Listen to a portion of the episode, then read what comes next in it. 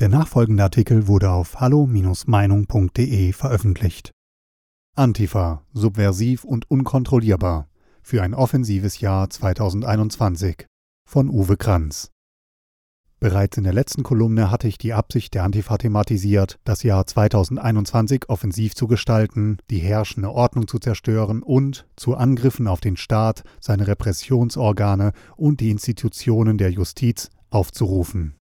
Primäre Ziele seien eigenen Angaben in seiner neuen Internetplattform de.indimedia, Quellnachweis in der Fußnote, zufolge Knastprofiteur, Innen, Ausländerbehörden und private Sicherheitsdienste, Quellnachweis in der Fußnote. Hier eine Verknüpfung zu einem Foto von Sina Schuld, auf dem schwarz gekleidete Antifa-Aktivisten mit schwarzen Masken die Banner mit Aufschriften wie Solidarität statt Querdenken hochhalten, abgebildet sind. Zwischen ihnen und Demonstranten, die gegen die Maßnahmen der Politik demonstrieren, steht die Polizei mit Helmen und Masken. Die untere Hälfte des Bildes zeigt den Kopf eines Schreibens des Bundeskriminalamtes mit dem Vermerk Verschlusssache nur für den Dienstgebrauch. Kampferfahrungen gesammelt. Nicht nur in zahllosen Straßen und Häuserschlachten sammelte die Antifa, namentlich der Schwarze Block, und die antifaschistische Hausbesetzerszene Kampferfahrungen mit den deutschen Sicherheitsbehörden. Antifa-Mitglieder zogen 2014-2015 aber auch in den syrischen Bürgerkrieg, um dort an dem Kampf gegen das Assad-Regime teilzunehmen, als linksextremistische ausländische Kämpfer, Foreign Terrorist Fighter, FTF, für eine sozialistische Alternative in Rojava und an der Seite der Kurdenmiliz YPG. Zwangsläufig kämpften sie zum Teil auch gegen islamistische Terrorgruppen wie den Daesh, in Deutschland bekannt als sogenannter Islamischer Staat, oder gegen die sunnitische Hayat Tahrir al-Sham HTS, die der Al-Qaida nahesteht.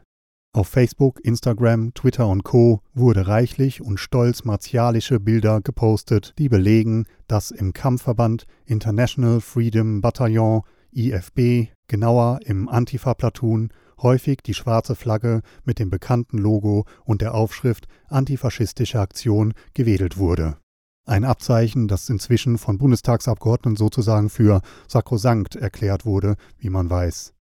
Unter diesem Banner eine rote und eine dahinterliegende schwarze Flagge, die von einem schwarzen Ring, auf dem in weißen Buchstaben antifaschistische Aktion geschrieben steht, umrandet sind, wurde der militärische Umgang mit Schusswaffen jeglicher Art, einschließlich Maschinengewehren, Raketenwerfern oder unkonventionellen Spreng- und Brandvorrichtungen USBV erlernt, geübt und praktisch eingesetzt. Auf einem der Platoon-Fotos steht auf einer Wand, mit dem Blut der Märtyrer färbt sich unsere Flagge rot. Einst zogen 1050 Deutsche in den islamistischen Kampf nach Syrien.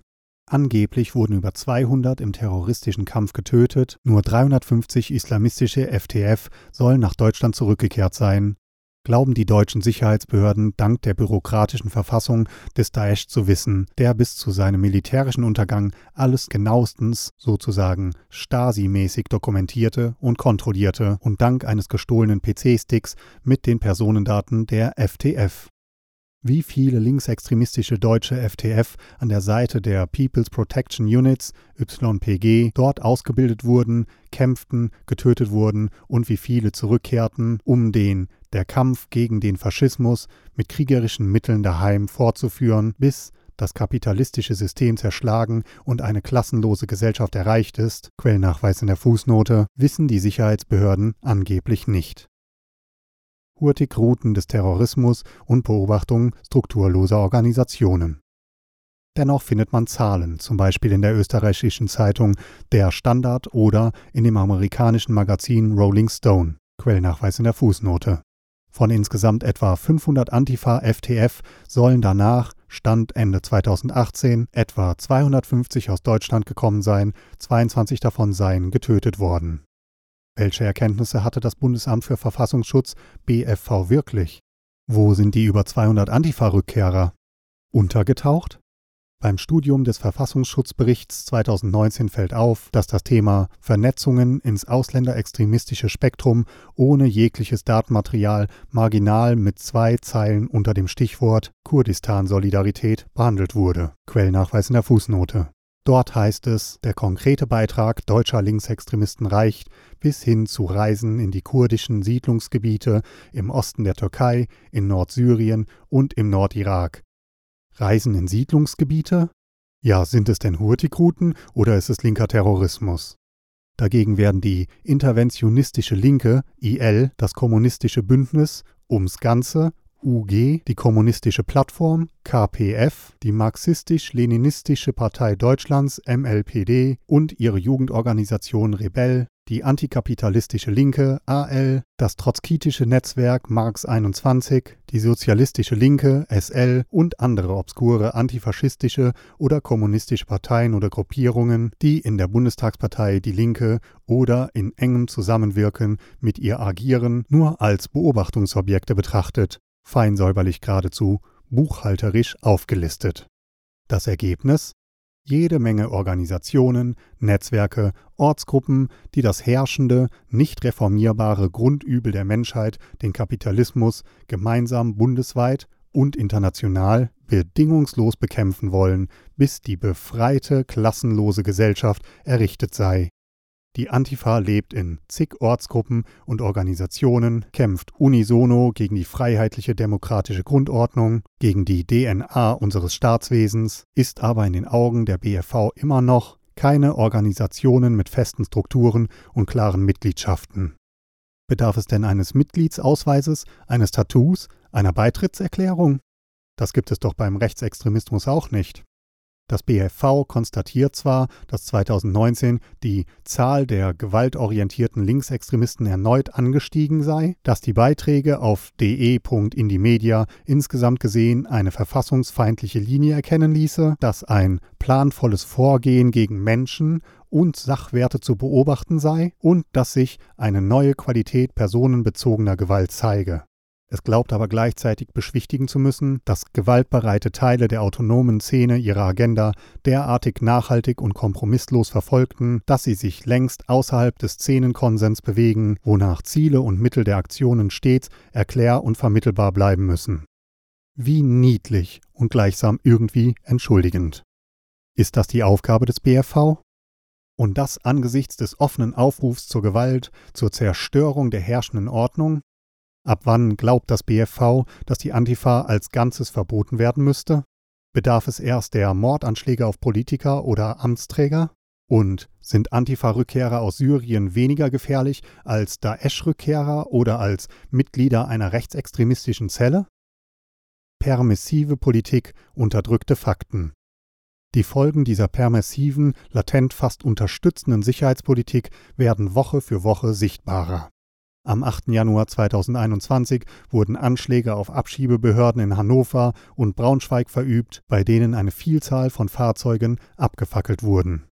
Am 22. Januar griffen vermummte Antifaschistische das Rathaus des Berliner Bezirks Friedrichshain-Kreuzberg an, eine Aktion, über die live von der Internetplattform de.indimedia berichtet wurde. Die Berliner Innenverwaltung schweigt. Mal sehen, was die nahe Zukunft bringt.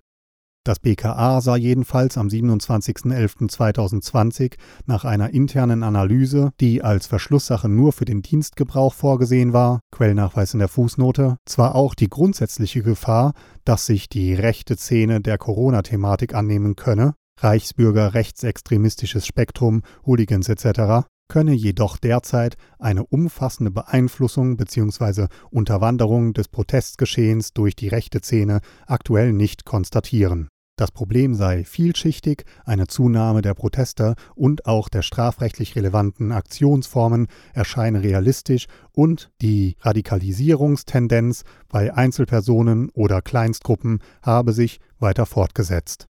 Die größte Gefahr der sogenannten Querdenker-Demos drohe jedoch durch linke bzw. linksextremistische Gegendemonstranten, vor allem durch autark agierende Kleingruppen der Antifa, die gezielt die Konfrontation mit Teilnehmern der Corona-Proteste gesucht hätten. Da ist es wieder, das verfälschende Narrativ von der angeblich amorphen Antifa-Masse ohne Organisationsform und Befehlsstruktur. Dabei sei es sogar zu einem versuchten Tötungsdelikt gekommen, als sich eine Gruppe von 15 bis 20 mutmaßlich Linksextreme auf zwei Querdenker gestürzt, diese mit Schlägen und Tritten traktiert hätten und erst nach Abgabe eines Warnschusses durch einen Polizisten von ihnen abließen und flüchteten. Quellnachweis in der Fußnote. Der ganze BKA-Bericht wurde auf der Whistleblower-Internetseite mutigmacher.org veröffentlicht. Er musste jedoch nach Aufforderung durch das BKA vom Verein entfernt werden, denn die weitere Verbreitung ist für jeden Einzelfall mit einer Geldstrafe in Höhe von üppigen 10.000 Euro bedroht. Zudem fordert das BKA eine Unterlassungserklärung. Das muss das BKA dann aber auch bei anderen Influencern einfordern, so zum Beispiel bei annonleaks.net, die auch den ganzen Bericht veröffentlichten, um die rechte Szene besser vorführen zu können. Weitere Verschärfung im Konfrontationsverhältnis rechts-links. Dabei ist das eigentliche Fazit des Papiers, dass sich eine weitere Verschärfung im Konfrontationsverhältnis rechts-links anbahne, für einen Polizeipraktiker eigentlich eine Binse, angesichts der eingangs beschriebenen Ankündigungen der linksextremistischen Antifa sogar ein Fixpunkt seiner Lagebeurteilung. Ein Blick auf die Niederlande oder Frankreich genügt ja schon. Die Echtheit des Dokumentes, das wegen seiner immensen Bedeutung an alle Landeskriminalämter, das Bundesinnenministerium, den Generalbundesanwalt, den Bundesnachrichtendienst, die Bundespolizei, das Bundesamt für Verfassungsschutz, das Zollkriminalamt und das Auswärtige Amt zugesandt worden war, wird vom BKA zwar nicht bestritten, man will nur keine Veröffentlichung. Warum eigentlich? Die Pressestelle des BKA schweigt trotz beharrlicher Nachfrage durch den Nordkurier, eine der wenigen Zeitungen, die sich ab dem 25.01.2021 des Themas in fast objektiver Form annahm. Wie die veröffentlichte Meinung gesteuert wird, zeigte Tichys Einblick schon am 10.12.2020 auf, der sich der Berichterstattung des MDR annahm. Dort wurde nämlich sehr freihändig uminterpretiert. BKA warnt vor Übergriffen von radikalen Querdenkern. Es braucht Menschen, die sich trauen, Autoritäten anzuzweifeln und ihren eigenen Verstand gebrauchen. Mahatma Gandhi 1869 bis 1948 Weitere Beiträge finden Sie auf hallo-meinung.de. Wir freuen uns auf Ihren Besuch.